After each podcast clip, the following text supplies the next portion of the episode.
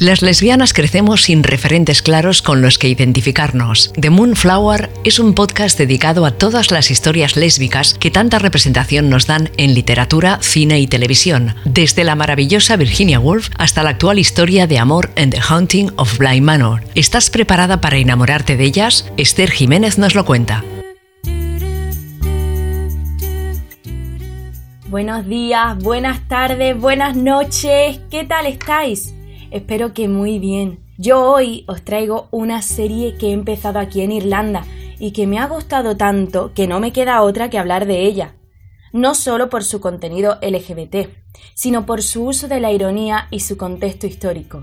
Esta es Derry Girls, y es una comedia familiar que habla sobre un grupo de chicas que van a un colegio de chica en Derry durante el conflicto en el norte de Irlanda en los años 90 Aclaro que Derry es una ciudad en el norte de este país, de Irlanda. Antes de hablar de la serie, os voy a hablar un poquito del contexto histórico y político, porque si no, nos liamos. Yo la primera, ¿eh? Bueno, aunque mucha gente piense que Irlanda es Reino Unido, yo lo pensaba. Solo una parte de esta isla pertenece a este país. Esta es el norte de Irlanda. El norte de Irlanda está dividido en los condados de Antrim, Armagh, Down, Fermanagh, Derry y Tyrone, mientras que la República Irlandesa está compuesta por los 26 condados restantes y va totalmente a su rollo. De hecho, la República Irlandesa forma parte de la Unión Europea, mientras que el norte de Irlanda, pues ya no, ya sabéis, el Brexit y esas cosas. Aunque es verdad que para intentar evitar tensiones se supone que los irlandeses e ingleses pueden cruzar la frontera entre el norte de Irlanda y la República sin problema ninguno. Os voy a intentar explicar por qué una isla tan pequeña, la de la izquierda, no la de la derecha, cuidado, está dividida políticamente en dos países. Pues bien, Irlanda era un país independiente y puramente católico, con una cultura céltica preciosa, hasta que los ingleses llegaron aunque los ingleses habían tenido numerosos intentos de colonizar Irlanda, no fue hasta alrededor del siglo XVI que consiguieron invadir la isla. Por esta época, Irlanda fue repoblada por ingleses. Estos eran protestantes que se quedaron con las mejores tierras, mientras que los católicos, los irlandeses, se quedaron sin pan literalmente. Toda esta repoblación se produjo por el norte de Irlanda, de ahí que la mayoría de población británica esté asentada en el norte. Hay que destacar también que aunque ahora solo haya 4 millones de habitantes en Irlanda, antes esta isla estaba llenísima de gente. Sin embargo, entre la aniquilación de la cultura autóctona y la gran hambruna de 1845, la población se vio reducida a la mitad. Es una pena porque solo alrededor de 70.000 personas usan el gaélico en sus vidas cotidianas. El gaélico, recalco, era la lengua autóctona de Irlanda y ojalá aprenderla, pero ya os digo que no tiene nada que ver con el inglés. En fin, este país tiene una historia tan dura que se me ponen los pelos de punta al imaginarlo. Pero ya os digo que la gente es maravillosa. Pues bien, el conflicto de Derry, la ciudad fronteriza entre el norte de Irlanda y la República de Irlanda, es la culminación de todo este proceso de colonización que Inglaterra impuso en Irlanda. Y os estaréis preguntando por qué. Pues bueno, Irlanda consigue independizarse del Reino Unido en 1922. Pero claro, si el norte está poblado por mitad ingleses protestantes y mitad irlandeses católicos, ¿ahora qué hacemos con esta gente? Encima tenemos el IRA, el Movimiento de Liberación Nacional Irlandés, que empieza a tener más poder y a literalmente poner bombas por todas partes.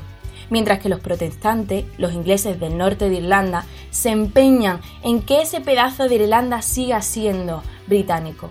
Pues bueno, en todo este conflicto se desarrolla esta serie y vemos cómo los personajes normalizan lo anormal, que haya militares por la calle, que haya avisos de bomba, manifestaciones nacionalistas inglesas, etcétera, etcétera, etcétera.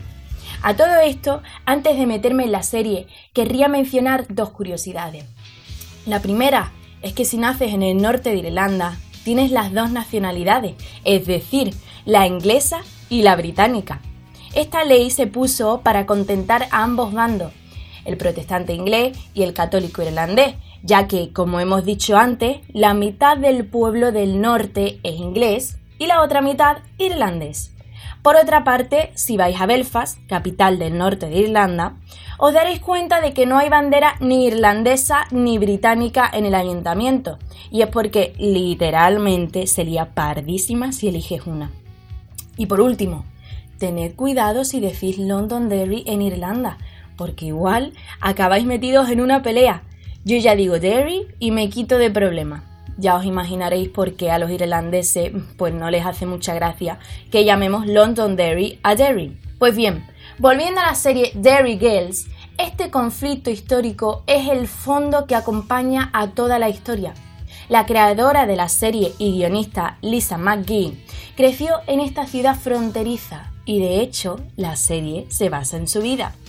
En cuanto a los personajes, tenemos a Erin, una chica que sueña con ser una escritora famosa. Tenemos a Orla, una chica bastante peculiar y desconectada de la vida. A Michelle, una chica que no le tiene mucho miedo a nada y le importa bastante poco lo que diga la gente. Este personaje es muy gracioso, es graciosísimo.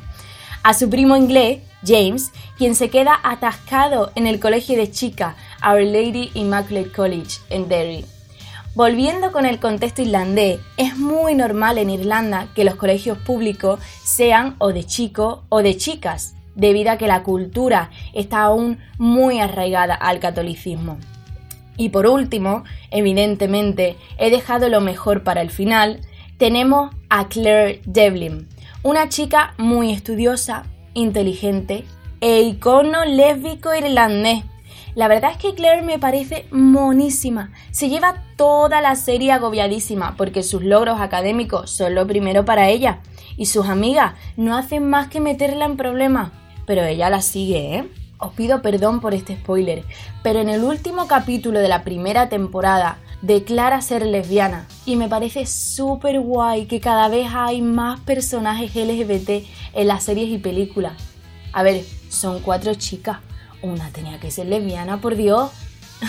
Tenemos representación en la televisión y creo que vamos por buen camino. La cosa es que todo ese capítulo, o la mayor parte de él, se centra en cómo el colegio intenta al principio censurar un artículo sobre una chica lesbiana, pero Erin aún así lo publica. Erin es la protagonista.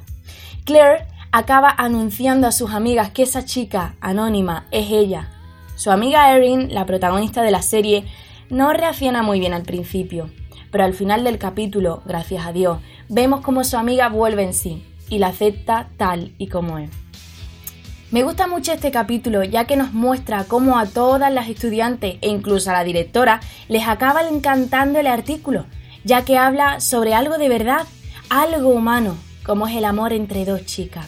En fin, es verdad que la trama central de la serie no va sobre la vida romántica de Claire, ya que Erin es la que se lleva el protagonismo en la serie. Pero me parece una serie muy guay, ya que se ve la historia de Irlanda con un punto muy irónico, cómico y familiar. Y encima la serie nos da un personaje lésbico. Muy contenta y agradecida. Creo que las lesbianas nos conformamos con poco, porque nunca nos han dado mucha representación. Pero bueno, está bien. Os dejo al final del blog una playlist que el personaje de Claire tiene en Spotify, por si os apetece escuchar el tipo de música que este personaje escucharía. A través de las canciones, yo creo, que escucha la gente, se les conoce mejor, aunque este sea un personaje. Bueno, os dejo de dar la chapa que bastante os he dado ya. Eh, espero que paséis una buena semana y que si veis la serie os guste mucho y me digáis qué opináis. ¡Hasta luego!